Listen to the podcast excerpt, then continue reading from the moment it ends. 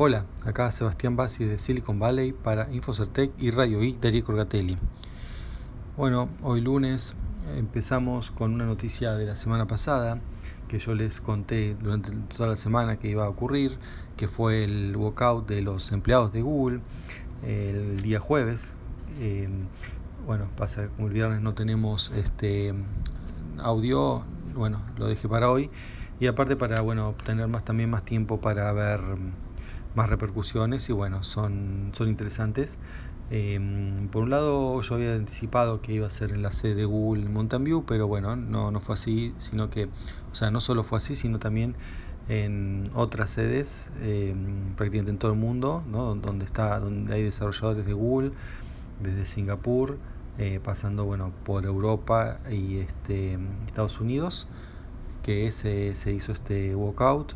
Eh, varios, varias decenas de miles de empleados salieron no necesariamente a la calle, sino en las afueras, a veces en los patios de, la, de la, empresa, pero bueno, salieron de las oficinas.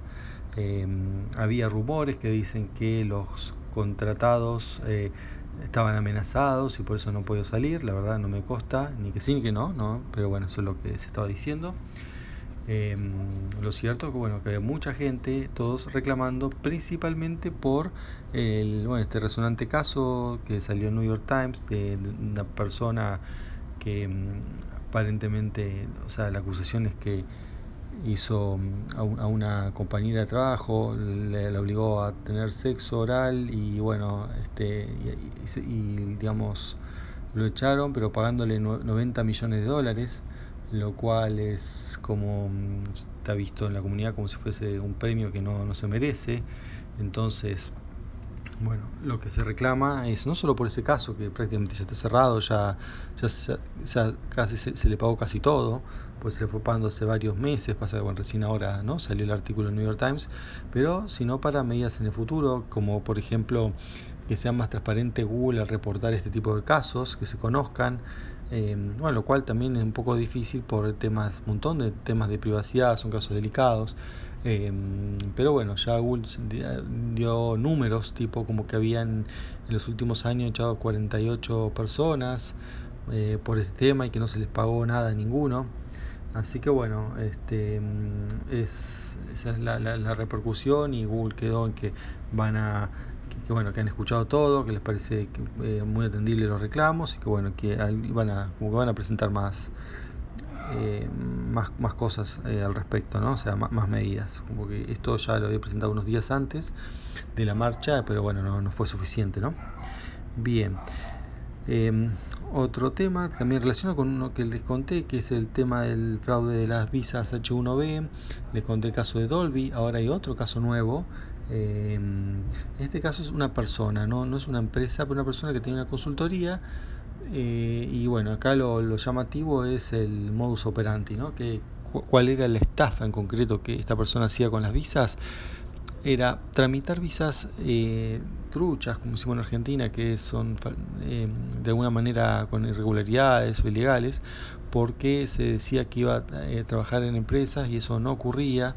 Entonces, eh, básicamente lo que hacía era acumular personas con esa visa sin trabajo en Estados Unidos para después darles un trabajo. Eh, a ver, eso está mal porque las visas, esas visas se consiguen de gente que, digamos, ya la empresa es la que está haciendo la, mm, el reclamo porque ya lo necesita, ¿no? No, es que se contrata así por las dudas. Eh, entonces recuerden, el, el, fraude anterior era, ya sí tenía trabajo, pero se había falsificado un título que no, que no se tenía para tener más posibilidad de obtener la visa, ¿no? pues se requiere que sea alguien especializado. En cambio, en este caso la gente sí era especializada, pero lo que, no, lo que faltaba era el trabajo.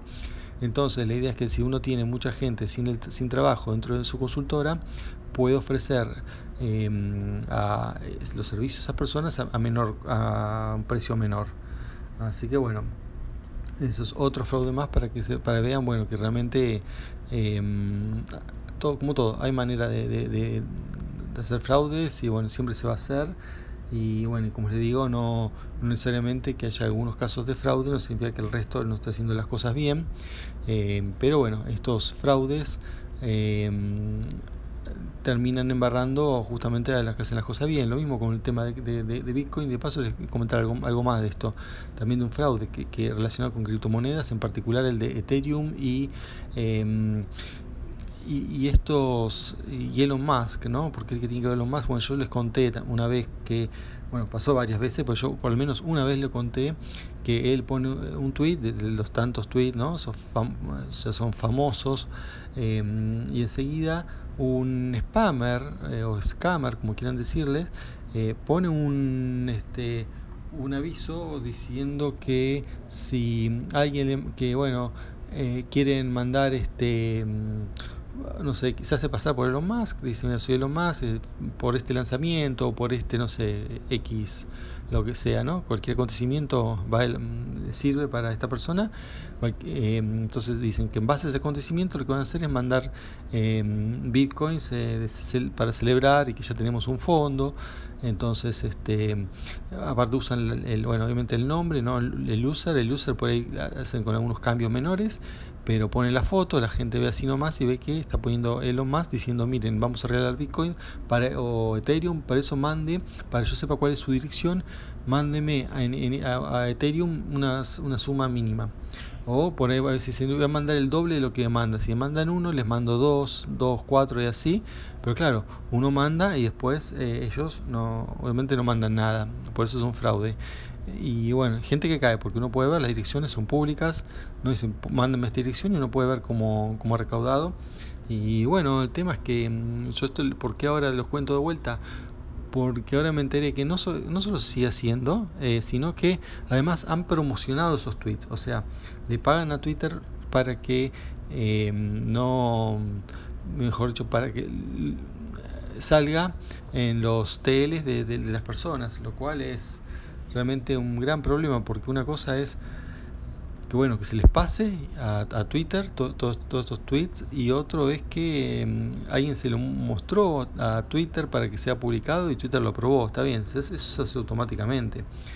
No no es una persona pero bueno esto trae problemas no como mismo con el tema de los avisos de Facebook eh, recuerdan lo que les conté la semana pasada donde un periodista se hizo pasar por senadores y así consiguió el, aviso para más de 200 senadores o diputados de Estados Unidos para poder em, poner publicidad política, que eso es supuestamente lo que iban a controlar. Así que bueno, estamos viendo que el control eh, es realmente mínimo en las redes, o sea, los que quieren hacer fraude lo hacen, así que uno como que va, tiene que cuidarse por su cuenta, ¿no? No mucho, no, no, no, no debemos esperar lamentablemente mucho de, los proveedores de las redes sociales y, terceros en general, ¿no? que nos vayan a proteger. Y bueno, y por último, una noticia relacionada con software libre y Microsoft es que ha publicado un, este, se llama Pro, ProDump, eh, la verdad no sé, es un utilitario de bajo nivel, eh, pero lo ha publicado como software libre y para Linux.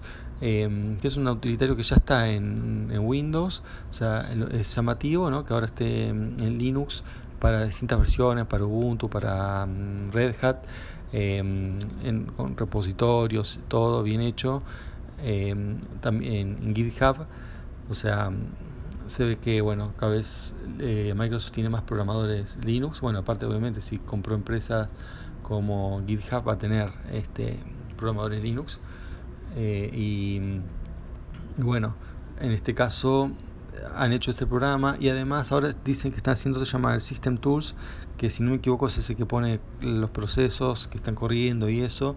De nada que la comunidad de Linux realmente necesite mucho, porque ya tenemos todas herramientas equivalentes para estas cosas, ¿no? Eh, que yo, yo para Linux quisiera ver un de, Microsoft, algo que no hay, es un, no sé, un Word eh, o un Excel no uso esos programas, eh, me arreglo con otras cosas, pero la verdad que mm, utilitarios para así para programadores no, no sé hasta qué punto ayuda. Sí ayuda por lo menos los programadores algunos están contentos eh, bueno por ahí quieren eso no este mm, hacer una cosa que no en la cual venían mal que es estar tener programadores a favor Eh, pero en general el programador de Linux ya tiene sus herramientas y de hecho usa Linux entre otras cosas, algunos por ideología, pero otros porque son tienen mejores herramientas ¿no? para programar, más que por... Mm, y no está esperando nada de Microsoft en ese aspecto. Y bueno, realmente donde Microsoft brilla y, y, hace las cosas bien es en, en, otro tipo de software para el consumidor final, que es donde, donde lidera.